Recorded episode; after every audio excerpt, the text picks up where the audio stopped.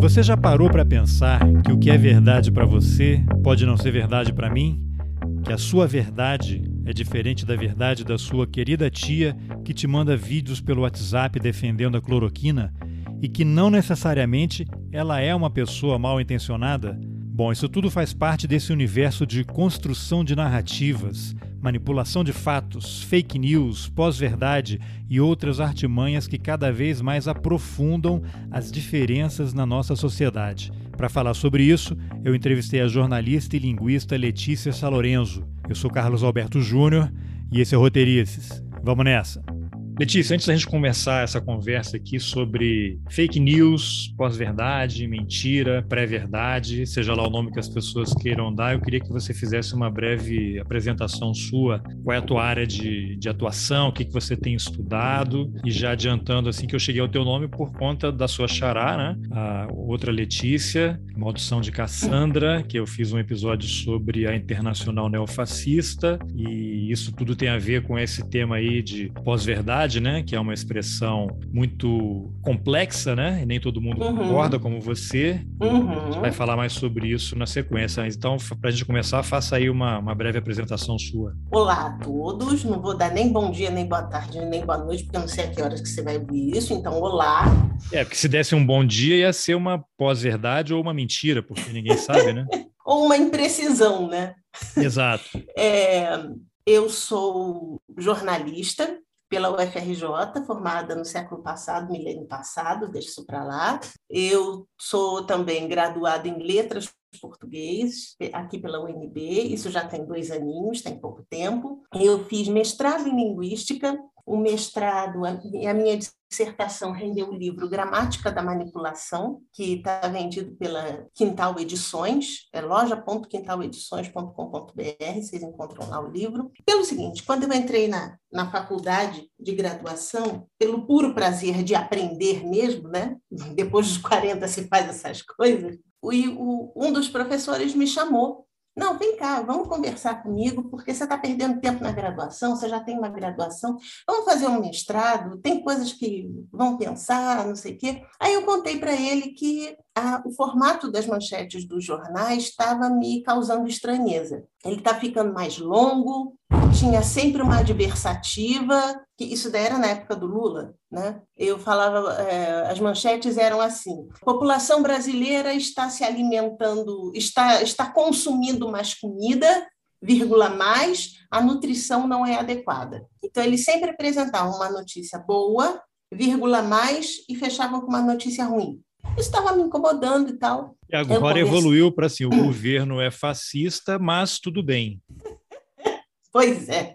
Não, assim, no dia em que finalmente chamarem Jair Bolsonaro de extrema-direita, ou de fascista, ou de o, o, que ele realmente é, eu acho que será uma grande evolução, tá? Bom, enfim. Aí veio as eleições de 2014 e eu juntei manchetes do segundo turno, né, com palavras Aécio e Dilma, e eu verifiquei e fiz uma série de, de observações a respeito de verbos mais utilizados, que, que verbos o sujeito Dilma acionava, que verbos o sujeito Aécio acionava, construções do tipo derrotado em São Paulo, Padilha vira coordenador. E por que que esse derrotado em São Paulo virou, foi para frente da manchete quando essa informação já era notícia velha? Enfim, é o que eu, que eu analisei é, é acabou virando capítulo do particípio topicalizado. Isso tudo eu explico no meu livro Gramática da Manipulação, que até eu lancei ele em 2018, em agosto, setembro, e ele fala de processos manipulativos na construção de uma manchete. Tá? Em 2018, eu vi que a ideia de manipulação foi um pouco além disso. Eles já pegavam não só a construção de um texto, mas também a elaboração de vídeos conforme o seu perfil psicológico. Enfim, ficou muito mais elaborado. E aí eu comecei a estudar fake news. Não, peraí, ok, isso aqui existe um grande filtro da linguagem aqui, a linguagem que está trabalhando esse processo de manipulação. Mas o que está motivando essas construções é, linguísticas específicas dessa forma E qual a consequência disso quando a tia do Zap começa a ler, quando seu primo começa a ler ou quando você começa a ler? Porque são consequências diferentes e isso vai depender de acordo com a visão de mundo de cada um. Então é isso que eu estou estudando agora. Fake, os efeitos cognitivos das fake news na percepção cognitiva das pessoas. O que nos leva à questão por que, que uma pessoa com estudo formal, que se formou na universidade, eventualmente pode ter um mestrado, um doutorado. A educação formal não significa que essa pessoa vai ter, me corrija aí as, em relação a todas as bobagens que eu vou falar, ela não terá as sinapses, as conexões cerebrais que vão fazê-la compreender que homofobia não é legal. Além de não ser legal, é um crime, né? Que racismo, que preconceito. Essa semana, inclusive, ontem, né? O tema que está aí nas redes sociais é a história daquele jogador de vôlei, Maurício Souza, que uhum. postou um vídeo, ou fez um comentário no Twitter lá sobre a história do.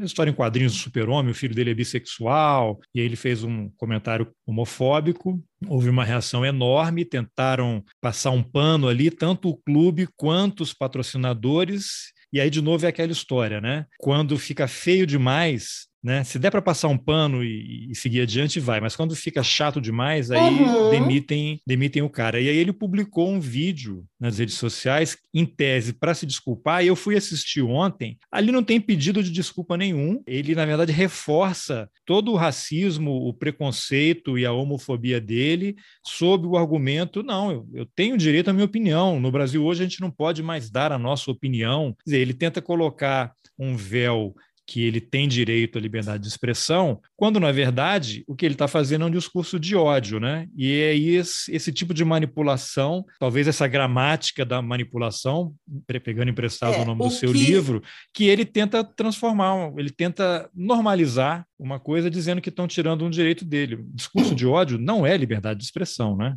O que, que você pode comentar é. sobre isso? O discurso de ódio, ele não é racionalmente motivado como você muito bem lembrou, não importa. Nós ainda temos muito arraigada na, nas nossa, na nossa concepção de mundo e de democracia e tal, os ideais iluministas que partiam das ideias do seu René Descartes, que ele dizia que o homem ele se divide em razão e emoção o cérebro é separado do corpo e que isso fazia do homem um ser superior aos animais que não tinham capacidade de raciocínio. Só que isso daí foi em 1650, vamos botar 400 anos já de, de evolução em cima disso. Pelo menos desde 1994, a ciência cognitiva já sabe que, a neurociência já sabe que isso não é, não é bem assim que a banda toca quando você vai decidir, por exemplo, para onde eu vou para passar minhas férias, eu vou para o mar ou eu vou para a montanha? Aí você vai decidir, não, eu vou para a praia. Eu adoro praia. Essa decisão não foi racional. Você decidiu em cima da sua sensação de prazer e de bem-estar numa praia, que não se reproduz quando você está num chalezinho na montanha passando frio.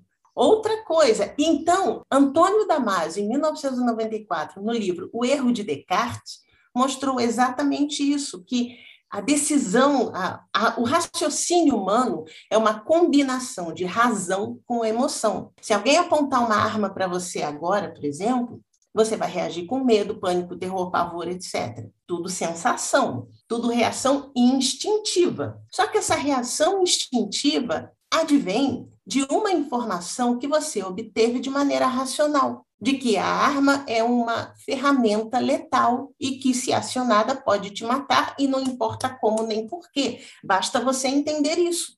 Um cachorro, um gato não entende isso, então não se sente ameaçado por uma arma. Um ser humano entende isso e se sente ameaçado por uma arma. Então, a publicidade já entendeu isso já há algum tempo.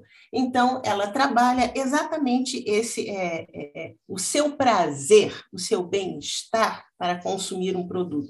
Quantas vezes a gente já deve ter ouvido é, essas propagandas de, de, empresas? Não, porque a experiência do cliente né, é, tem tudo a ver com isso. Quer, quer mexer com as sensações que você tem ao usar um produto ou serviço e não o que você está raciocinando na hora de fazer lá. E isso daí, a extrema-direita soube se aproveitar muito bem disso, só que ela fez a um ponto de, em vez de manter um equilíbrio entre Antônio Damasio e René Descartes, um equilíbrio entre razão e emoção, os processos de manipulação que vêm sendo adotados desde 2016 nos Estados Unidos e 2018 aqui, eles praticamente anularam a capacidade racional do ser humano. Se não convenhamos, diante da informação, entre aspas, suposta informação, de que o prefeito Fernando Haddad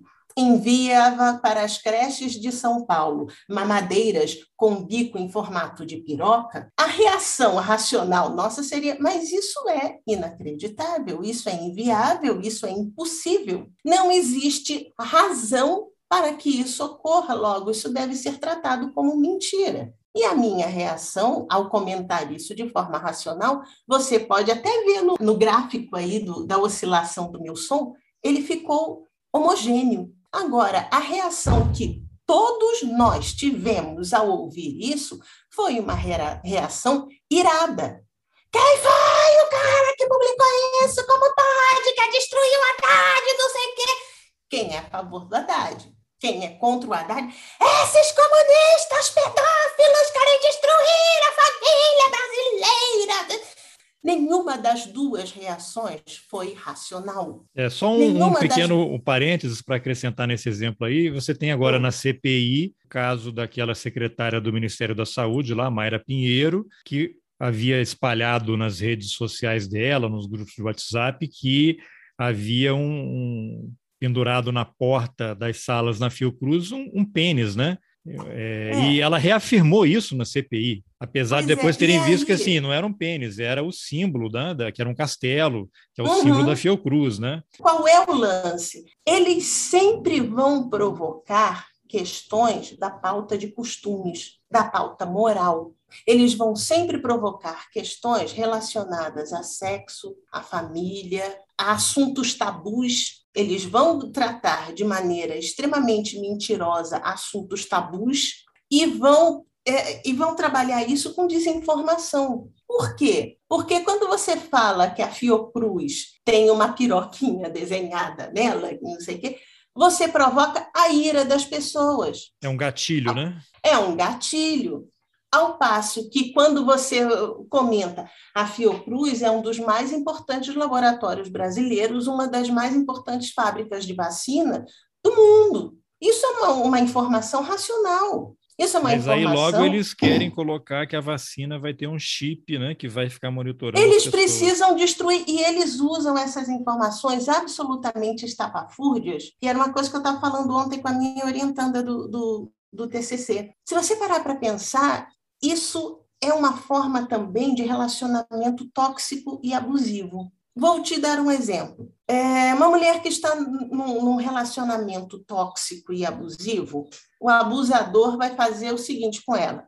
Hoje vai enfiar porrada nela, vai dizer que ela não presta, que ela é burra, que ela é isso, que ela é aquilo, que ele está com ela por pena e tal. Então, vai fazer uma agressão física e psicológica contra ela. Ela vai se sentir um lixo e vai ficar deprimida. Amanhã ele vai pedir desculpas, vai dizer que lamenta muito, vai dizer que ama ela, mas que é, ele faz isso porque ela provoca, ou seja, ele se exime de culpa e enche de beijo, diz que ama, etc. e tal. No dia seguinte, ele volta a descer o cacete nela. Então, o que essa mulher recebe são sinais trocados o tempo inteiro, de amor e de ódio. A reação dela, ao racionalizar isso, é uma reação de dúvida. Ah, meu Deus, mas espera aí, ele está me batendo, mas ele disse que me ama e me deu um beijo e disse que vai melhorar. Não é possível, não, eu acho que ele me ama. Será que eu estou ficando louca? E aí ela começa a se questionar. Então, esse o que jogo. que eu estou parar, fazendo de errado, né? Que motivos eu estou que que eu estou fazendo assim? de errado? Se você observar, tudo que o Bolsonaro vem fazendo com o TSE se encaixa nessa descrição. Desde junho, julho, ele vem, ele desce cacete no Barroso, depois continua a descer mais o cacete no Barroso. Ele, não, desculpa, não é bem assim. Aí o Fux vai conversar com ele, não, vamos orar, Fux, está na hora de orar. Aí ele volta aí, chega um amigo dele, o Braga Neto, volta a descer o cacete, bate, chama Alexandre de Moraes de canalha, chama o Barroso de filho da puta. E isso daí é uma relação tóxica, porque um presidente da República não deveria se comportar desse jeito. Então, a reação das instituições é uma reação de estupor. Dos homens por trás da instituição é uma reação de estupor. Eles não sabem como se comportar e eles começam a agir exatamente como uma mulher abusada. Meu Deus do céu, não, mas espera aí, ele disse que ele vai melhorar, vamos observar. Aí eles começam a conversar com as amigas. Não, o que, que eu faço? Eu vou pedir perdão para ele. Não, a gente vai tentar de novo. Sabe? Eu vou ficar é dentro das quatro tóxica. linhas, como ele pediu, né? As quatro Sim. linhas da Constituição. Agora, por outro lado, queria que você analisasse também. Você tem esse lado instituições, né? TSE, Supremo, Congresso, o que seja, uhum. que se comportariam, na sua avaliação, aí, como essa mulher agredida. Uhum. Agora, quando o Bolsonaro assume esse papel do homem agressor, ele também está projetando uma imagem, ele está projetando um exemplo, e para usar um termo aí que muita gente usa, né, o exemplo é, arrasta, né, a palavra hum. arrasta, os homens que são agressores, mas que não se veem como agressores, porque em geral é isso, né, ele está transferindo essa neura uhum. para a mulher, né, ele está transferindo uhum. o, a violência dele para a mulher. Ela é que é culpada, ela é que está me fazendo fazer isso. Não Sim. sou eu que sou desse jeito, né? Ela que não sabe se comportar. E é um os processo... homens, é, mas os homens que têm esse comportamento, que são agressores, quando veem o presidente, que é o líder máximo ali, o cara que foi eleito, ocupa o cargo mais alto né, na, na hierarquia do executivo, quando vem ele se comportando dessa forma, isso também não funciona também como um gatilho, não está reforçando esse tipo de comportamento. Olha, o presidente está certo, e é, é, isso que tem que ser, é assim que eu tenho que me comportar. As pessoas tá não querem deixar que eu faça isso e tal. Você acha que faz sentido isso? Está reforçando esse tipo de comportamento e tá, esses caras estão se projetando no presidente. E é um comportamento também que ele prevê esse comportamento de um homem abusivo, ele só funciona em quem entende a mulher como um ser inferior ao homem. Então, você vai tratar a mulher como um lixo, como um objeto, porque você se sente superior a ela. Sim, quem entende a, a mulher como resultado de uma fraquejada, para usar palavras sim, do próprio Bolsonaro. Sim, sim. Então, no momento em que o, o Bolsonaro trata ministros do, do, do STF e o, o, o senadores e deputados como seres inferiores a ele, ele está transformando esses caras em mulherzinhas. Não, e pervertidos, né? Porque ele ficou insinuando várias vezes aí que o Barroso é pedófilo, né?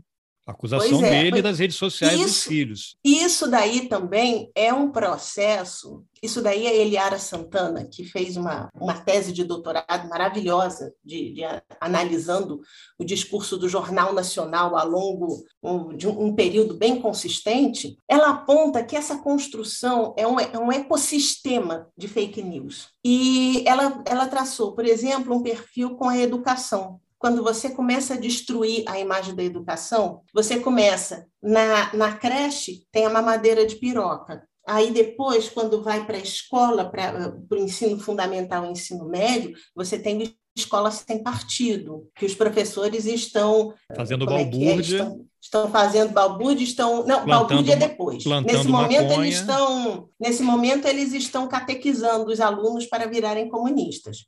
Aí chegou na, na universidade, aí é balbúrdia, suruba e maconha. Não tem pesquisa, não tem ensino, não tem estudo, né? Então você completa um ciclo de perversão em todo o sistema educacional de maneira a fazer com que as pessoas sintam que a educação brasileira é uma bosta, nesse sentido. Aí, aplicando essa tese ao STF TSE, a urna está errada, a urna é um problema, e o Barroso que defende a urna é pedófilo. O, o, Alexandre de Moraes, que defende a urna, ele é, ele é advogado de bandido. Então, você começa a trabalhar com essas ideias. Eu quero ver o que vai acontecer em fevereiro, porque em fevereiro sai o Barroso do TSE e quem vai entrar é o Faquin.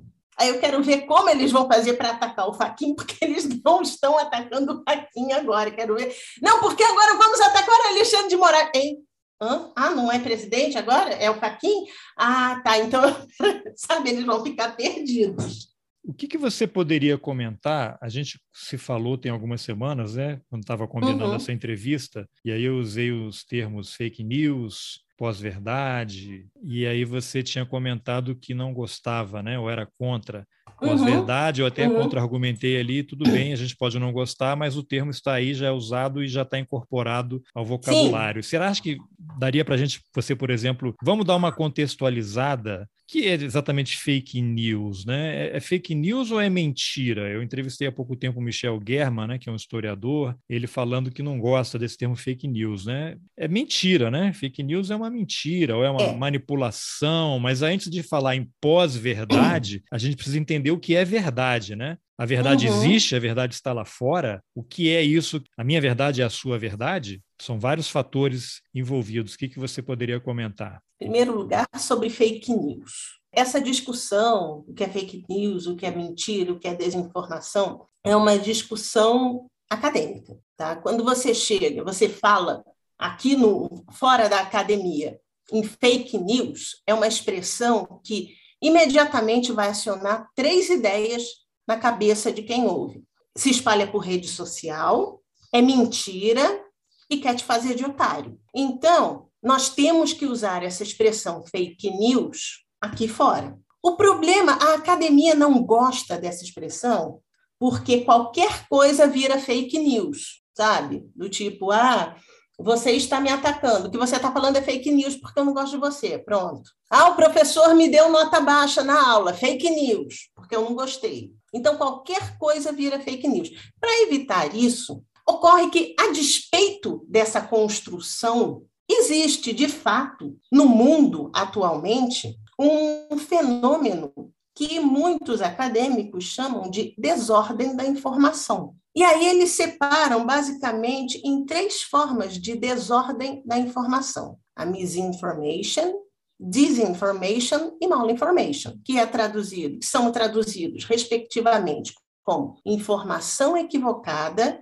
desinformação e má informação. As duas primeiras é onde se dá o contraste entre fake, o que é fake news e tal. A informação equivocada, a diferença entre a informação equivocada e a desinformação está na intenção do emissor. Então, tomemos a suposta verdade de que ivermectina cura Covid. Se a tua tia, se você ligar para a tua tia agora e dizer, ah, tia, estou tossindo aqui, estou com febre, ela vai dizer na hora, Ai, meu filho, é Covid, olha, não, não, não, não se aveste, você corre, toma ivermectina, porque eu li no WhatsApp que o pastor disse que é seguro, que é muito bom, e que aí você vai ficar curado da Covid. Pode tomar ivermectina, que é seguro. Você percebe, nesse contexto, nessa construção desse discurso, que a sua tia te ama, que a sua tia te quer bem e ela quer te ver curado o mais rápido possível da Covid. Então, não existe má intenção quando ela te manda tomar ivermectina. Logo, não existe dolo na ação dela. A desinformação já é um Desculpa, pouco Desculpa, não teve dolo, mas foi um crime, um crime culposo, né? Não, não, Nenhum não, porque crime, ela porque não vai ela, entender. Ela não ela, tem. Pra, ela realmente acredita que isso é verdade. Ela realmente entende que isso é verdade. Só que se você pegar essa informação, olha, pode tomar ivermectina que faz bem, e quem for o emissor dessa informação for um laboratório que produz ivermectina, aí você tem o dolo. Porque se você tem um laboratório dizendo que ivermectina faz bem e quando na verdade ela faz mal, esse laboratório está querendo vender ivermectina e está querendo faturar em cima de você. Então, isso é uma desinformação e tem dolo aí. A má informação é quando você tem um contexto que, por vários motivos, deveria ser privado, não deve ser levado a público. Ele é publicizado, só que é, ele é recortado, tá? um fato é recortado de seu contexto original e é publicizado fora do contexto original dele, de maneira a comprometer pessoas específicas. Quando eu dou um exemplo de malinformation aqui nas minhas aulas do Brasil, eu sou obrigada a usar aquele áudio que o Jornal Nacional vazou do Lula conversando com a Dilma, que a Dilma, olha, Lula, estou mandando aí para você aquele papel para você assinar, mas Tal segura aí, o, viu? O Bessias, né? O Bessias. Isso, aí, aí ele vira, ah, tá bom, tá bom, assim que chegar eu, eu recebo aqui. Tá bom, tchau, querida. Foi esse, essa, essa foi tirada completamente do contexto, foi um telefonema que não deveria, primeiro não deveria ter sido grampeado, porque já tinha acabado o prazo de, do, do grampeamento.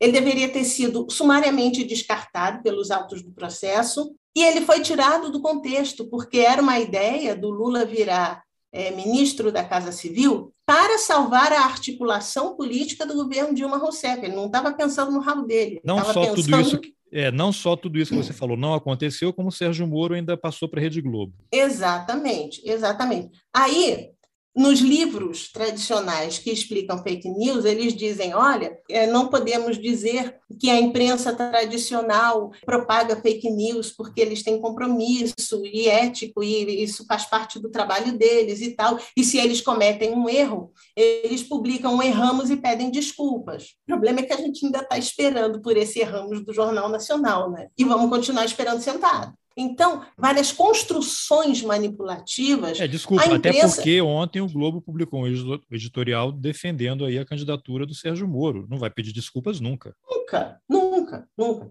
Então, aqui no Brasil, quando a imprensa começa a falar, ai que absurdo fake news do WhatsApp, meu irmão, vamos fazer uma autocrítica? Vamos. Porque vocês se valem de muitos mecanismos assim. E aí teve outra coisa, ah, sim, aí você começou a falar da pós-verdade e tal. Não, mas você falou três, né? O, o disinformation, misinformation, faltou o terceiro, não? E a malinformation, que foi esse exemplo do vídeo. Tá? Nesse daí você tem o dolo também. O dolo está caracterizado, porque este áudio, no caso do, desse exemplo, ele foi divulgado especificamente para prejudicar Lula e Dilma. É, né? Você tem, por exemplo, vários sites e blogs bolsonaristas, e mesmo que não sejam bolsonaristas, mas de extrema direita, uhum. que publicam notícias, né? Eles, na verdade, eles pegam uma informação, escrevem uhum. um texto e ali tem, que me remete a uma outra máxima do, do jornalismo, né? Ele tem várias informações verdadeiras ali, que são consenso, que são fatos uhum. históricos, que o público médio conhece, sabe que aquilo aconteceu, ou porque viveu a época, ou porque está informado. Então, quando ele lê aquilo que ele sabe, ele confirma: isso aqui de fato aconteceu. Só que no meio do texto tem umas outras cinco, seis informações que ele não uhum. conhece, mas que é uma mentira, ou uma má informação, ou uma desinformação qualquer uma dessas coisas aí que possam se enquadrar no que você falou, que estão ali, e ele, como confia em tese naquele veículo, ele está recebendo aquela informação, e as únicas coisas que ele não conhece, ele está assumindo que são verdadeiras. E aí pronto, está feito o estrago, porque em jornalismo tem aquilo, você lê um texto com 10 informações, se a única que você conhece está errada, você vai duvidar das outras nove. Mas quando o, o exemplo se inverte, uhum. você tem um uhum. texto com 10 informações, cinco ali que você conhece estão corretas, as outras cinco você não sabe, você vai assumir que elas estão corretas. E não necessariamente estão, né? Esse é o processo de produção de uma desinformação. Você sempre parte de um ponto verdadeiro. E aí você vai trabalhar isso de maneira a seduzir o seu leitor também num processo comparável àquele processo do, do marido abusador, né? que diz: olha, você tem que confiar em mim, eu estou te dando essa informação que ela é muito boa. Você não pode confiar naquela tua família que só te explora, aquelas tuas amigas que te odeiam, que querem ver você por trás, etc. É uma coisa de seita, né? Não acredite no que os outros estão dizendo, sim, né? E quando sim. você vem com fato, a resposta é: isso é o que eles querem que você acredite. Não é sim. isso, né? É o tal do red pill e o blue pill, né? Que é, a pílula azul é. e, e Só vermelha. que a construção originalmente feita, você não percebe que você está sendo Manipulado. seduzido, seduzido para acreditar naquilo. Você está sendo seduzido. Olha só, essas informações aqui, o UOL não quer que você veja. Então, assiste logo esse vídeo antes que ele seja deletado. Eu, inclusive, já baixei para o meu computador, porque esse vídeo é muito importante. Ele apresenta não só dados a favor, como contra a ivermectina, viu? Agora, se você quiser, você pode continuar acreditando naqueles médicos é que o UOL te manda. Da, da validação que todo ser humano precisa, né? Se é, uhum. quem está dizendo isso é uma pessoa que você conhece, confia, respeita, ama, um tio querido, pai ou a mãe que fala para uma criança ou adolescente, por exemplo, ou para a mãe, né? Olha, uhum. isso, ou o cara é um médico, né? Opa, esse cara aqui estudou, né?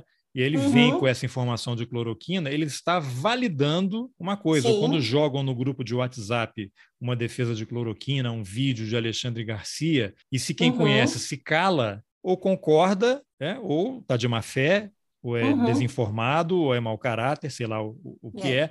Mas aí todo mundo que está ali naquele grupo recebe, opa, quem conhece não, não se manifestou, não disse que está errado, pronto, está validada a é. informação. São dois processos aí, né? Primeiro, você tem o vídeo ter sido enviado pela sua tia que te ama, que você confia nela, etc. e tal. Você já vai ver o vídeo ou com bons olhos ou com maus olhos, dependendo de quem te enviar. E no meio dessa, dessa coisa, ainda vai ter o texto que apresenta o vídeo, ainda vai ter a construção daquele vídeo que vai te dizer: olha, você é uma pessoa muito especial, mas só você é capaz de entender isso aqui.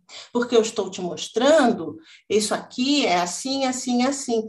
Tire suas próprias conclusões. Eu cansei Conta. de receber Quantos... coisas assim, ó, estou mandando sem comentários para vocês mesmos avaliarem. É, Conta Recebi muito. quantos tweets do Flávio Bolsonaro, ou do Carlos Bolsonaro, ou do Eduardo Bolsonaro, que termina com tirem suas próprias conclusões. Isso é um método de sedução. E nesse momento em que eu digo, olha, você vai tirar suas próprias conclusões, porque esse vídeo é muito bom, ele é muito informativo, ele é imparcial, ele mostra os dois lados, mas olha, cuidado ao ouvir aquele outro vídeo lá do UOL, que o UOL, os médicos do UOL são bem questionáveis, viu? É, você usou uma palavra interessante que eu queria enfatizar nela, construção, né? E você mencionou aí três figuras da República, que são os filhos do presidente, ao que tudo indica, uhum. eles são operadores, criadores e operadores do gabinete uhum. do ódio. E isso tem um método. Então, quando você uhum. fala que eles colocam essas mensagens tire suas próprias conclusões no final, é, e aí ficam achando, ah, é o Carluxo, né?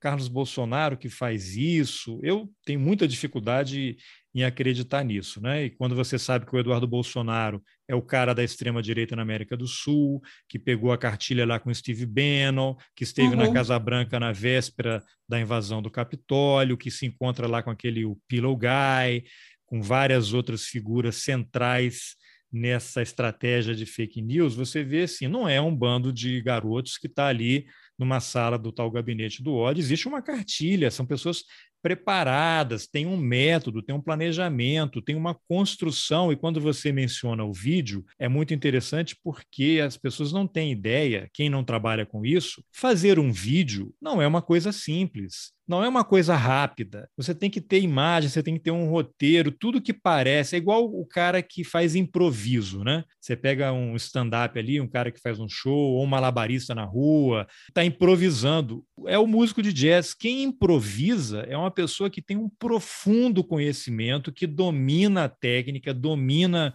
o seu instrumento, o seu aparelho, a sua área de atuação. Então, tudo que parece solto desarranjado, na verdade, tem uma grande construção por trás. Não sei se isso que eu falei faz sentido, queria te ouvir. Tem uma grande construção e é pensado da seguinte forma: hoje eu vou convencer o Carlos Alberto a votar no Trump, tá? Mas como eu vou convencer o Carlos Alberto? Eu vou analisar, isso daí eu vou, vou descrever o que aconteceu em 2016. Tá? Eu vou analisar o comportamento dele no Facebook. Eu vou ver onde ele marcou like, onde ele marcou amei, onde ele marcou com haha e onde eu marquei onde ele marcou com odiei. A partir daí, eu vou montar um perfil psicológico do Carlos Alberto. E eu aplico a escala Ocean. Deixa eu ver o que Ocean é um acrônimo Eu tenho ela aberta aqui, tem. Deixa eu ver aqui. É um acrônimo. Isso tudo acho que está explicado naquele vídeo que está na Netflix, naquele documentário da Netflix, o Dilema das Redes. O Dilema das Redes, que da, tem ali uma das da... entrevistadas é a Xoxana é Zuboff, que tem o livro A Era Capitalismo de Não, não é esse não, esse é outro. É um outro... É o Hacked. Hacked.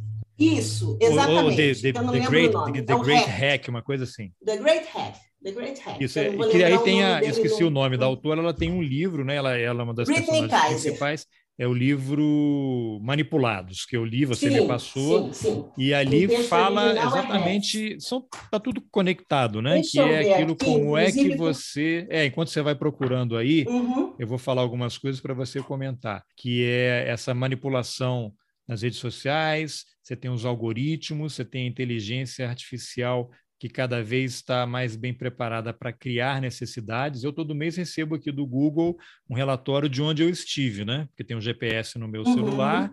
Então ele começa a criar em mim necessidades e vontades que eu nem imaginei, porque ele sabe todo o percurso que eu faço mensalmente, então ele sabe qual é o comércio uhum. que está naquele trajeto que eu faço e como ele sabe que tipo de livro eu compro, que tipo de filme eu assisto, Sim. qual é, é o privacidade meu consumo. hackeada. É, eu pago as contas no cartão de débito ou de crédito, ele sabe, sabe que alimentação eu tenho, então ele vende tudo isso né? E aí, daqui a pouco, o cara, ou então eu quero comprar, eu quero criar uma empresa aqui que vai vender determinado produto, mas eu não sei qual é o melhor lugar para poder abrir uma loja e qual é o público que eu vou atingir. Pronto, ele comprou do Google, olha, tem esses uhum. milhares de consumidores potenciais que moram nessa região, que frequentam isso aqui, que têm hábitos similares, pronto, aí eu começo a receber no meu e-mail publicidade, Sim. ou no Waze, que é aquele aplicativo de trânsito, várias vezes uhum. aparecia. Quando você para no sinal,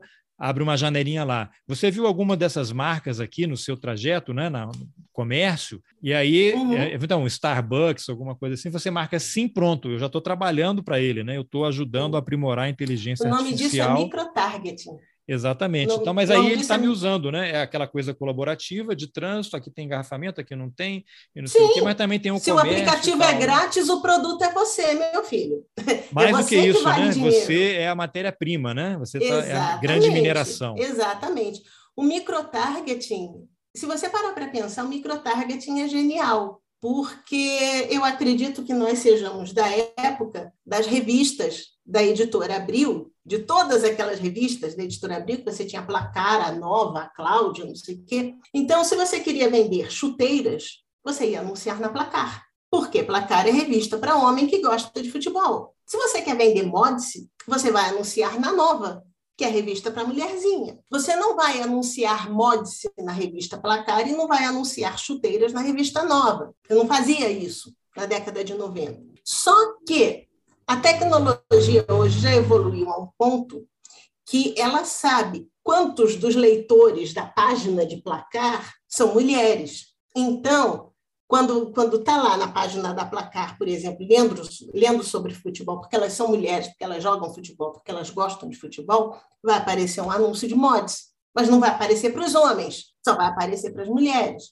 Então, isso daí é um microtargeting. Aí você começa a aplicar essa estratégia, que é muito legal para vender sabão em pó, porque se você quer comprar um sabão em pó barato e eu quero comprar um sabão em pó que retira todas as manchas, o sabão em pó vai, vai anunciar para você o sabão mais barato do Brasil. E para mim vai se anunciar como o número um na remoção de manchas. Só que isso daí você está vendendo um produto, você está dando lucro para empresas de varejo. Isso é uma coisa. E que vem ocorrendo há mais de 100 anos. Tá? E a gente já aprendeu a conviver com isso, e principalmente existem leis específicas para regular esse processo de propaganda, de publicidade. Né? Porque isso é publicidade. Tá? Propaganda já é uma forma diferente, né? Propaganda é quando, deixa eu ver se tem aqui a definição direitinha. É, quando você busca é... isso, só acrescentar uma informação que é a mesma coisa nas redes sociais, né? Provavelmente o Bolsonaro que aparece na minha uhum. timeline uhum. é o Bolsonaro canalha, mas eu sei que essas timeline ela é individualizada, né? O Facebook, quem está no Facebook, o que aparece. Uhum. O Bolsonaro que aparece para mim provavelmente é o mesmo que aparece para você, mas não é o que aparece para minha tia. Lá ele é não. é um estadista, um cara preocupado com os valores da família, não aparece ele ofendendo, xingando os outros, porque o público está diferenciado e ele uhum. cria uma multiplicidade de Bolsonaros. E aí. Sim. E sim. aí o Mark aí... Zuckerberg tem que ir para a cadeia, eu acho. O Mark Zuckerberg ele tem que entender que a ferramenta dele pode ser usada para o bem ou para o mal. Eu acho que ele Enquanto sabe. Enquanto ele né? fizer. ele, ele sabe. sabe. pois é. Enquanto ele fizer isso para vender sabão em pó, e mode-se e chuteira, tudo bem. O problema é quando ele aceita se aliar a é, determinados segmentos políticos, porque não são todos os segmentos políticos, e ele vai trabalhar esse mesmo processo de sedução e de convencimento e de manipulação para você comprar um, um, produto, ele vai fazer isso com um candidato político. Porque eu posso veicular um vídeo do Trump, se você for um machista misógino e tal, eu posso veicular um vídeo do Trump descendo o sarrafo na Hillary Clinton, tirando o sarro da cara dela, chamando ela de piranha, etc. e tal. E isso aconteceu. Agora, se tem mulheres que votam no Trump, se elas virem esse vídeo, elas não vão votar no Trump, porque elas sabem quanto isso dói. É, tem até Vai um, ser um, um voto a menos. Tem um documentário aí também na Netflix, não me lembro o nome, em que tem imagens de, um dos, de algum dos comícios do, do Trump, em que tem lá umas pessoas que começam a se manifestar contra ele no, durante o discurso e são expulsas. E o Trump fica lá do palanque observando rindo, e é, é nos Estados do Sul, não me lembro qual agora, ele fala que saudade dos bons e velhos tempos, né, em que esse tipo de coisa a gente saberia como ele estava num estado racista uhum. de Ku Klux Klan e estava dizendo o que com essas palavras? Em outra época, nos velhos bons tempos, esse cara teria sido enforcado. Esse cara não estaria fazendo isso uhum. aí. Que saudade daquele período. É isso que a gente quer de volta. E esse é um trabalho também do populismo de extrema direita. Você remete a um passado mitológico que não existiu necessariamente e que nós temos que recuperar esse passado. Tradicionalismo. Make America Great Again. Tradicionalismo eu não sei se seria exatamente o tradicionalismo. Acho que Mas o tá tradicionalismo caminho, é um né? pouquinho mais barra pesada. É, está no é. caminho, né? É, é. Mas isso é uma estratégia de extrema-direita, é uma estratégia da construção do discurso do populismo de extrema-direita. Né? Aí a gente deságua aí nos tradicionalismos, no, nos duguins da vida, e aí eu começo a me arrepiar quando eu ouço histórias da minha xará. Né? É. Mas, ah, sim, mas o método Ocean, né, ele vai analisar openness que é o, o quão abertas novas experiências uma pessoa pode ser, a consciência, a extroversão, a amabilidade e o nível de neurose da pessoa. Então, se você for uma pessoa amável, afável, não sei o quê, a maneira como eu vou te vender um Trump ou um sabão em pó vai ser de uma, de uma forma. Agora, se você for neurótico, se você tiver medo que seus filhos vão para a cadeia por causa do Alexandre de Moraes, se você tiver com medo de que suas filhas sejam estupradas e assassinadas e não sei o quê, eu vou começar a te convencer devagarinho, pouco a pouco, de que é muito importante você se armar e proteger suas filhas e sua casa e suas propriedades particulares na base da bala. Uma pessoa que é amável, que é afável, vai ficar chocada com isso. Mas uma pessoa agressiva, que acha que tem mais é que bater mesmo e dane-se, ela, ela vai concordar com isso. E no final das contas, qual é o verdadeiro Trump? É aquele que quer que tudo seja exterminado na base da bala? Ou é o conciliador que acha que você consegue botar todos os, os segmentos da sociedade para conversar? Você não sabe, porque ele é vendido como um produto. Ele é vendido como um produto. E não existe debate de ideias. A própria ideia de debate é uma coisa completamente surreal se a gente for pensar o que está acontecendo. Como é que você vai debater com uma pessoa que acredita piamente que governadores e prefeitos foram beneficiados pelo STF para levar dinheiro, para roubar, para para não fazer o hospital e que o presidente queria combater a pandemia e o STF não deixou. Não existe possibilidade de você debater racionalmente. As pessoas estão completamente desaprumadas, a capacidade de raciocínio delas vem sendo atrofiada ao longo do tempo, e eu acho que atrofiada é exatamente o, o, o termo, porque são determinados tipos de sinapses que são estimulados, e a partir daí cria-se uma realidade paralela, que você acredita que vive nela. E aí a gente chega à pós-verdade. Eu não gosto dessa expressão pós-verdade, porque você parte da verdade para defini-la. Então você tem pós-verdade, pré-verdade, anti-verdade, pró-verdade, contra-verdade, mas você está usando a verdade para defini-la. Eu Mas prefiro. Qual verdade é essa, né? Enfim, verdade é um ser mitológico que a gente quer lá pegar. Tá? Não importa se é minha, se é a sua, eu sei que eu tenho uma, você tem outra, então a verdade existe. Tem a ver com narrativa. Tá? Assim, tem a ver com narrativa, mas me irrita profundamente o mau uso dessa palavra hoje em dia, porque quem fala narrativa hoje em dia usa, usa ela como sinônimo de mentira. É, a, né? a extrema-direita se apropriou, né? Pois é. E eu posso contar uma história, por exemplo, o caçador matou a onça. Eu posso construir uma história a partir do ponto de vista do caçador e a partir do ponto de vista da onça. Então, eu tenho duas narrativas diferentes. Não necessariamente são falsas, mas são visões de um fato, são visões diferentes de um fato. Então, o, o, a expressão que eu acho mais adequada para definir isso é dane-se a verdade, que aí você tem uma construção ativa, né? A própria verdade está se danando, está se, eu não vou falar o palavrão aqui, mas vocês pensem nele, por favor, e ela está sendo prejudicada, porque a ideia é essa, a ideia é você anular qualquer tentativa de um mínimo denominador comum de real ou de verdadeiro entre várias pessoas de uma mesma sociedade e escondendo atrás da tese de que é a minha opinião, você tem que respeitar, eu posso falar qualquer coisa, inclusive que a Terra é plana. Que me remete àquele filme do John Ford, O Homem que Matou o Facínora, que tem uma frase: quando a lenda é mais forte que os fatos, publique-se a lenda. Uhum. Aí você tem Goebbels falando, né?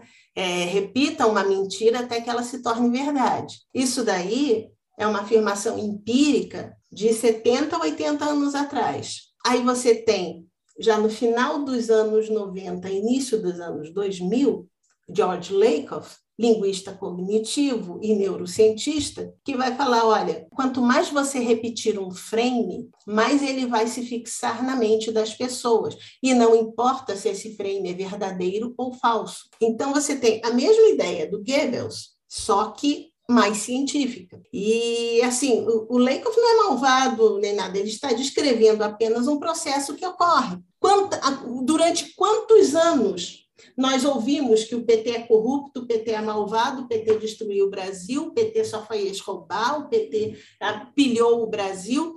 Nós ouvimos isso tanto tempo e tão direto que essa informação, essa proposição não nos soa mais estranha ela nos soa familiar. E isso você pode fazer com qualquer coisa. Inclusive, se eu chegar para você e disser pular de precipício é legal. Se eu começar a falar pular de precipício é legal, pular de precipício é legal, pular de precipício é legal, ficar martelando isso na tua cabeça, você não vai achar tão absurda a ideia de pular de um precipício. Vai ter uma hora, claro que você vai se refrear, né? Mas nem todo mundo vai se refrear. Aí tem uma hora que vai dizer, ah, pois é, pular de precipício é legal, vou pular. Pof, pulou, morreu. Não, vou tomar cloroquina que não tem problema nenhum, não vai acontecer nada comigo. Pof, morreu sabe? É muito difícil. E aí, como é que as redes sociais e, e WhatsApps da vida, elas operaram nisso daí? Eu sei que já tem documentários, né? tem filme, tem, uhum. tem livros falando sobre tudo isso, né? Mas se você pudesse falar de uma forma mais didática assim, porque eu conheço pessoas que mesmo depois de terem assistido aquele documentário Dilema das Redes, mandaram indicação para assistir o documentário, mas continuaram no grupo de WhatsApp espalhando fake news, compartilhando o vídeo de Alexandre Garcia defendendo cloroquina. Quer dizer, a pessoa assistiu o documentário, ficou chocada com aquilo, mas por alguma razão houve uma incapacidade de entender o que o documentário estava mostrando, que aquela pessoa que achou aquilo um absurdo, ela não se enxergava como vítima daquele processo, não se enxergava como uma pessoa que estava sendo manipulada, recomendava, vamos assistir isso aqui, e ao mesmo tempo estava totalmente capturada por esse ecossistema tão danoso. Uhum. E aí você tem esses algoritmos que estão sendo treinados o tempo inteiro, o tempo inteiro você tem neurocientistas, você tem psiquiatras, você tem gente de todas as áreas uhum. trabalhando no Google, no Facebook, na Apple para poder uhum potencializar isso, e eles vão aos poucos, eles precisam de dados massivos, né? então imagina o Facebook com mais de, sei lá, um, dois bilhões de usuários, né? tem um monte de gente para entrar, a quantidade de informação que esse pessoal recebe está sendo analisado o tempo todo, e aí você chega naquele momento em que começa a, a influenciar, a indu, introduzir desejos e sentimentos uhum. na sua uhum. cabeça, porque você tem ali até uma predisposição ou não, né? tem tudo a ver com o que você falou agora há pouco, e no fundo é, é tudo comércio. Né? Eu já coloquei publicidade no Facebook por conta do meu trabalho, e ali você define, dependendo de quanto você pagar, você vai afinando cada vez mais uhum. o, o teu alvo a ser atingido. Homens, mulheres, faixa etária, gosto e não sei o que, quanto tempo você quer que fique no ar, quantas pessoas você quer que alcance por dia, quantos cliques você quer. Ou seja, pagando mais, esse algoritmo deles consegue fazer uhum. com que as pessoas que talvez não clicassem naquela postagem, elas vão começar a clicar, né? Uhum. E aí uhum. você começa a Bom, você tem o caso é. clássico do Brexit lá, né, que é o Reino Unido uhum. saiu da União Europeia, teve o caso Cambridge Analytica, que tem até a ver com esse livro uhum. Manipulados ali, você começa a introduzir desejos, vontades, sentimentos, e essa semana saiu aí com esses vazamentos do Facebook, como é que o Facebook está sendo usado para extermínio, né, para uhum. tudo, e eles estão cientes disso. No fim do dia, o que importa é o, o, o dinheiro, né, e aí você vê que não é só o Facebook, né, se você entra em vários sites, jornais, uhum. por exemplo, já postei outro dia aí, o jornal jornais deviam pagar para a gente ler o jornal. Não tem que pagar assinatura, porque você tem lá cookies, né? Você tem que aceitar. Em alguns sites, se você não aceitar o cookie, você não sai daquela página, uhum. ela fica congelada. E eu já entrei em vários. Ah, ok, então vamos definir aqui o que, que você permite, né? Tem um, um mínimo ali de informação que eles precisam sobre o argumento deles para facilitar a navegação, mas ali você, quando dá o ok, você está aceitando que eles coletem tudo que você está vendo, quanto tempo você fica em cada página, quanto tempo você fica em cada foto, em cada matéria, qual outro link Sim. que você foi, é, que tipo de, de, de, notícia e tal, e eles podem vender isso para todo mundo, para qualquer pessoa que quiser pagar, eles conseguem, eles, eles oferecem esses dados, então eles estão cobrando uma assinatura minha e eles estão vendendo tudo isso que eu estou fazendo, que eu estou navegando ali. Então, vira uma loucura, né? Sim.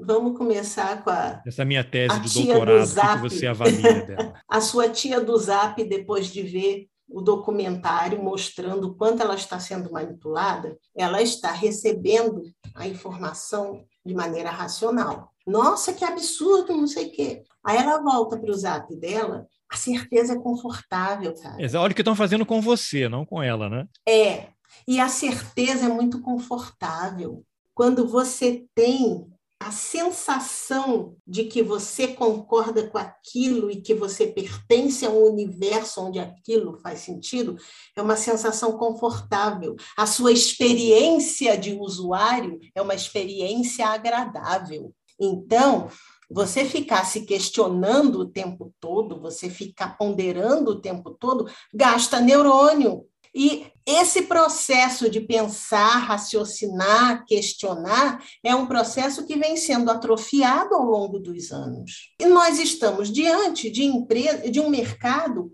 absolutamente desregulado. Que aí você vai falar, ah, mas as empresas têm os padrões de comunidade. O que, que é isso? Sabe? Por exemplo, eu vou dizer que nós temos que invadir o Capitólio e que nós temos que destituir as pessoas que estão lá para dar posse a Donald Trump, porque isso é o certo. Tá, deixa eu ver se eu entendi. eu estou entrando numa rede social, eu estou incentivando a insurgência civil e um golpe contra instituições democráticas e nada vai acontecer comigo? Aí, quando você para para pensar, e é essa tese que o TSE está tá pensando agora, quando você para para pensar, nós temos uma lei de telecomunicações. Nós, qualquer sociedade civilizada, tem uma lei de telecomunicações no Brasil, na Argentina, na Inglaterra, nos Estados Unidos. Só que nós não temos uma lei de, de redes sociais. Agora, as leis de telecomunicações foram feitas para é, é, meios de radiodifusão, em que você tinha uma pessoa enviando uma mensagem para milhões de outras para alguns milhões de outras pessoas. E essa mensagem era uma mensagem fugaz. Eu estou pensando na década de 50, 60. Quando você assistia o jornal na década de 60, se você perdesse o jornal, ou se você perdesse o início do jornal, você não tinha mais como recuperar, você não tinha como reassistir ao jornal. E mesmo assim, um jornal que era radiodifundido, ele está enquadrado numa série de leis rígidas rigorosas, pesadas, leis essas que foram aprovadas por representantes do povo. E você tem, você tinha, vamos, vamos usar isso aqui no, no, Brasil, você tinha na década de 70 uma Rede Globo falando com 99% de um país. Ok, tudo bem, hoje ela fala com 50%. Porque a Globo diz que ela está falando com 100 milhões de pessoas. Aí você vai ver a população do Brasil, a população do Brasil já chegou a 200. Nós já temos uma influência de empresas de radiodifusão bem menor. Aí você pega um Felipe Neto, e eu vou usar como exemplo absolutamente icônico, só por questão de números, que ele tem o quê? 35, 45 milhões de pessoas seguindo ele no YouTube. O que, que é o canal do YouTube do Felipe Neto? É material que fica lá e quantas vezes você quiser assistir, você vai e você volta para assistir? Quantas pessoas são atingidas, continuam sendo atingidas diuturnamente por um vídeo X de Felipe Neto? Quantas pessoas eram atingidas pela edição do dia 25 de maio de 1971 do Jornal Nacional? Então, quando você para para pensar nisso, você vê que hoje em dia as redes sociais elas são muito mais poderosas em termos de alcance.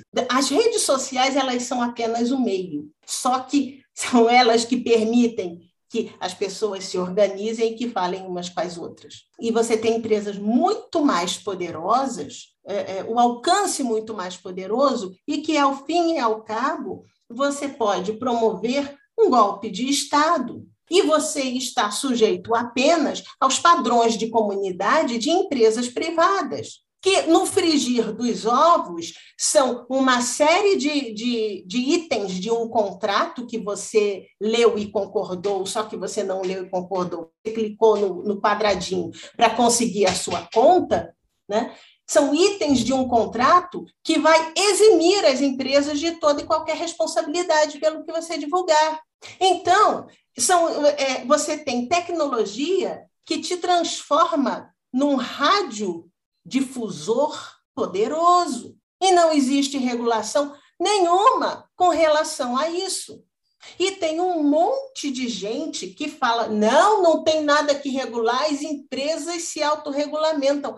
Não, rapaz, nós precisamos, e é para ontem, de uma legislação séria, rigorosa, controladora, tá? Porque essas empresas têm poder de derrubar governos. Essas empresas têm poder de derrotar democracias. Se a Rede Globo, na década de 70, tentasse acabar com o governo da época, ela seria imediatamente censurada, seria o sinal seria cortado, ela, ela seria limada da face da terra, como aliás aconteceu com a TV Excelsior, né? Acho que foi a TV Excelsior que aconteceu isso, enfim. Mas hoje em dia, para você tirar um canal de um Bolsonaro do ar, você tem que penar. Então, nós precisamos de regulação específica é, para as redes um, sociais. Só um parênteses, um exemplo que aconteceu essa semana, que tem um site História da Ditadura, que eles publicaram uma foto Instagram, Face, Twitter, agora eu não me recordo se derrubaram em todos, se foi só no Facebook ou nos outros. Eles publicaram a foto do Vladimir Herzog, que morreu assassinado no doicode de São Paulo, enforcado, simularam um enforcamento, né? mataram ele e simularam o enforcamento, e tem aquela foto clássica, porque 25 de outubro foi aniversário da morte dele nas dependências do doicode, assassinado pela ditadura brasileira. Uhum. Derrubaram a foto.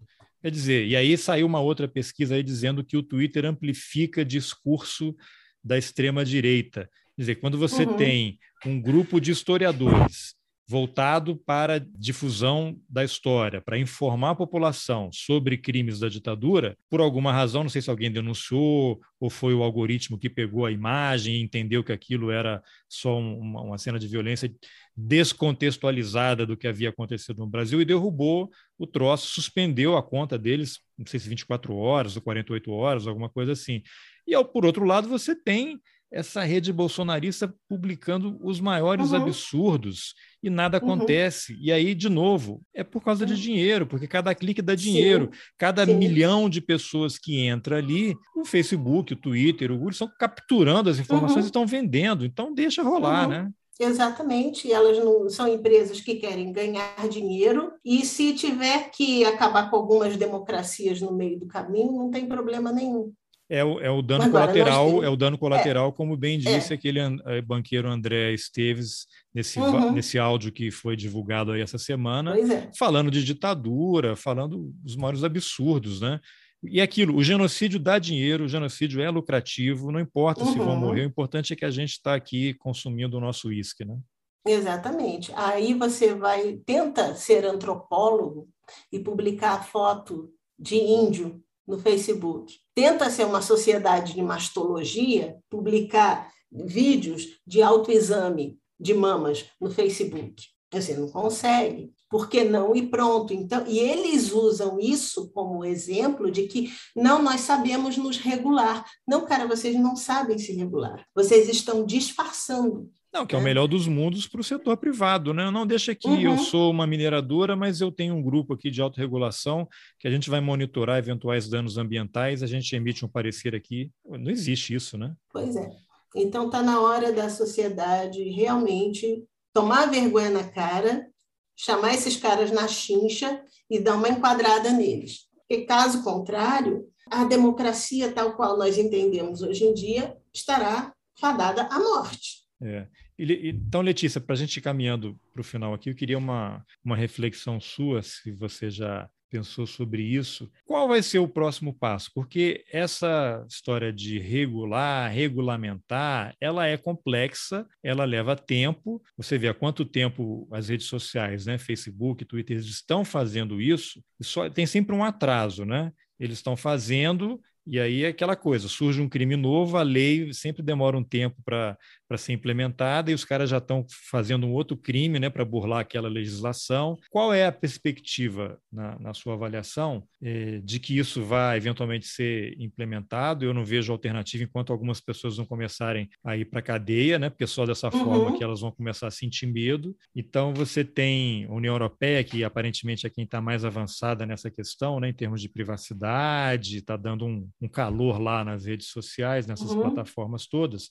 O Brasil, nem sei em que ponto está isso. Aí você tem o, o, Bolsonaro que quer criar uma legislação, mas porque estão derrubando os vídeos de mentira uhum. dele, né? De fake news. Uhum. Ele está ele tá numa direção correta pelo motivo errado, né? É uma uhum. loucura, que aí fica todo mundo confuso. Então eu queria que você é. fizesse alguma reflexão e considerando também qual é o próximo passo, né? Porque hoje a gente tem tudo isso que está disponível é o que a gente sabe, né? Agora, essas plataformas, uhum. os estudos deles estão muito à frente, né?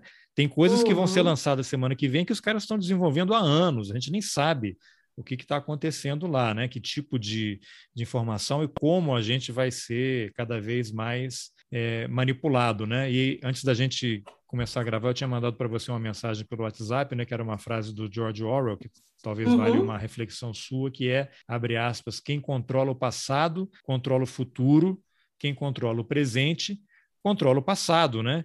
Que leva uhum. essa história aí desse governo que defende ditadura, que quer reescrever a história em cima de um negacionismo, nem revisionismo, né? Que o revisionismo, assim, uhum. diante de fatos novos, você revê algumas coisas, uhum. é um uhum. negacionismo mesmo, né? Então ele quer estar tá controlando o presente para reescrever e controlar o passado. E aquilo que o Braga Neto, ministro da Defesa, foi à Câmara e quando perguntado sobre ditadura, ele falou que não, houve um regime forte. Quantas pessoas é. eu já ouvi dizer que não houve ditadura no Brasil? Então é, é uma é uma encrenca, né? Uhum. É uma reconstrução da narrativa, né? O problema é esse. Bom, se nós estivéssemos ainda naquela sociedade que aprovou o marco civil da internet, eu acho que nós teríamos maturidade para sentar e discutir e debater e conversar um aprimoramento do Marco Civil da Internet de forma a manter a privacidade, de forma a limitar o alcance das empresas, de forma a limitar os poderes das big techs e seus algoritmos, né? Só que nós não vivemos mais nessa sociedade, nós evoluímos. Aquela sociedade que, que aprovou o Marco Civil da Internet, que é uma legislação que, que foi elogiadíssima em todo o mundo, ela não, a, essa, aquela sociedade brasileira não existe mais. Nós temos, por outro lado, bandidos atuando em redes sociais de maneira a ganhar dinheiro e te fazer de otário também conhecidos como gabinete do ódio. E é um processo que o STF, a maneira como o STF está conduzindo, neste momento agora, é uma maneira muito safa, porque eles estão. É a, a, a velha história do follow the money eles estão pegando repasses de dinheiros para blogueiros bolsonaristas que não faz sentido, cara. Imagina, você que tem canal no, no né, nas redes sociais, você sabe, você ganha 20 mil, 30 mil por mês. Não, inclusive o meu canal, no YouTube, o canal do Roteiristas no YouTube, que eu acabei de lançar, nem é o canal, né? Eu coloco algumas das entrevistas uhum. lá em vídeo, porque as pessoas adoram assistir vídeo. O, o YouTube, para você poder começar a monetizar, você tem que ter no mínimo 4 mil horas de conteúdo assistido pelas pessoas. Vou demorar um tempão para conseguir isso, né? Até porque ali são entrevistas longas de temas mais complexos, né? Não é todo mundo que tem paciência, que se interessa. E porque você é honesto, né? Você Sim, não vai é. tentar burlar tento, os pelo menos. Exatamente. Então ali as pessoas aos poucos vão uhum. assistindo em algum momento eu seria avisado, olha, você atingiu aqui a sua meta, vamos poder começar a monetizar. E aí vira um outro problema, assim, qual uhum. é o uhum. tipo de publicidade, tal, porque eu faço esse trabalho todo aqui, tem algumas pessoas que contribuem com o podcast, mas é um valor irrisório. Simbólico. Né? Simbó não, simbólico, não, não, não paga nenhum custo, né? Se eu fosse estivesse uhum. fazendo isso para ganhar dinheiro, eu já teria desistido há muito tempo, né? Mas há um projeto de eu transformar isso uhum. numa coisa mais viável, então é uma forma. Então eu vou ter que decidir, né? Que tipo uhum. de publicidade vai entrar no canal, não vai uhum. ser qualquer coisa. Pois é. Agora, esses canais de extrema direita, é a maneira como o dinheiro circula por eles via Facebook, via YouTube, pelo que eu tenho lido da, das descrições, o negócio me cheira a lavagem de dinheiro. É, teve um caso aí nesse inquérito das fake news, tinha servidor público doando 70 mil reais, 50 uhum. mil reais. Quem é que tem 50 pois mil é. reais para doar, gente? Pois é. Então, neste momento aqui, pontual, no Brasil de 2021, 2022, a maneira de segurar essa onda é cortando dinheiro corta o dinheiro, corta a monetização, corta financiamento, e aí vamos ver quem vai estrebuchar, quem vai reclamar. Ah, você está reclamando? Vai investigar porque está reclamando. A partir daí você pode desmontar uma quadrilha. Agora, para o futuro, nós temos que pensar numa legislação séria, consciente, que entenda que o cidadão tem que ter um mínimo de controle. Eu não estou pedindo muito controle, eu estou pedindo um mínimo de controle sobre sua vida, sobre seus dados e principalmente, cara, sobre seus raciocínios. Eu estou pedindo uma lei que minimamente limite o poder de atuação e de persuasão dos ambientes de rede social. Eu não estou pedindo uma lei que corte definitivamente. Eu estou pedindo uma lei que, por exemplo, em vez de, de, de, o Facebook ganhar 50 bilhões de dólares em cima de mim, ele ganha apenas 5 bilhões. Mas eu não estou querendo que ele tenha prejuízo comigo, sabe? Então, é algo a gente correr em busca do meio termo em que todos consigam conviver pacificamente. Porque conviver pacificamente é uma coisa que acho que desde pelo menos 2016 está difícil nesse país. É, isso me leva a uma outra questão, né? É, é, importante ter uma legislação, ter leis, mas que lei é essa? Que legislação é essa? E quem vai fazer? Outro dia eu ouvi uma frase que eu gosto de repetir: não é que essas empresas são contra regulamentação, elas são a favor. Elas são tão a favor que elas querem estar não apenas na sala em que essa legislação vai ser discutida, elas querem escrever essa legislação. Uhum. E aí tem o lobby, aquela confusão toda que a gente sabe, né? E essa, esse áudio aí do, do banqueiro André Esteves foi muito educativo nesse sentido, né? Que você Exatamente. tem o presidente da Câmara ligando para ele para perguntar o que, que ele acha, você tem o presidente do Banco Central trocando ideias, perguntando qual é a, o nível da taxa de Selic. Ele, a gente está meio aí na. Isso aqui não é Inglaterra, né? Está um pouco baixo demais. Ontem já aumentou a Selic, né? Então, uhum. as coisas são muito complexas. A gente tem a tendência de simplificar questões complexas, né? E, uhum. e, não é bem assim. Mas eu vou fazer o seguinte: eu vou te deixar, eu vou deixar nas informações do episódio aqui o link para o livro, que é incrível, que eu não sabia que você tinha escrito o livro, a gente está se falando há um tempão. Sua xará uhum. Letícia não me falou desse livro. vou deixar isso aqui, que é uma cobrança para ela. Quando ela ouvir, ela será surpreendida eu vou atrás desse livro que eu deveria ter lido antes da gente conversar, que teria sido mais proveitoso para todo mundo. Mas eu quero te agradecer pela entrevista e queria deixar aí você fazer algum comentário final aí sobre essa encrenca que nós nos metemos. Bom, seguinte, estamos tudo desaprumado, tá? Não pense, ai, ah, não, porque eu estou bem, porque eu acompanho notícias. Não, está todo mundo desaprumado. Ninguém está 100% dentro de suas faculdades mentais e o objetivo é esse. Então, é, é, nós não podemos querer que um viciado em heroína hoje resolva correr a maratona. Não, você vai parar de se picar com heroína e vai correr maratona. Se você fizer isso com ele, ele morre. Você tem que primeiro cortar, diminuir o, o uso da heroína. Depois você tem que remover por completo o uso da heroína. Depois você tem que estimular o condicionamento físico desse ex-dependente, até que ele consiga correr a maratona. Então, pedir que a tia do Zap, que está vivendo nesse universo paralelo em que a Terra é plana e cloroquina é um milagre que cura a Covid, para ela sair e pensar criticamente, vai levar um bom tempo. Inclusive, eu me pergunto se a nossa geração ou se a geração dos nossos filhos será capaz de fazer isso. É, eu né? vi ontem nos jornais aí um pastor que morreu e disse que ia ressuscitar no terceiro dia. As pessoas estavam fazendo vigília lá, não deixaram uhum. enterrar porque ele ia ressuscitar. 2021. Pois é, pois é. E são pessoas que não questionam isso, não racionalizam em cima disso. Então, é isso estamos tudo desaprumado, estamos tudo ferrado, tá? 2022 não vai ser bolinho. Eu estava brincando com um cara ontem, se 2014 foi punk, 2022 vai ser round 6. Aquela, eu comecei a assistir ontem ele, o, o, primeiro episódio, porque tá esse buchicho todo. A escola uhum. dos meus filhos mandou um, um e-mail gigantesco dizendo que não é para assistir e tal, que não se fala em outra coisa lá. É interessante. Depois é, não, eu não quero assistir esse filme porque de desagradável e incômoda já basta a vida. De doce não, basta a vida, é, né?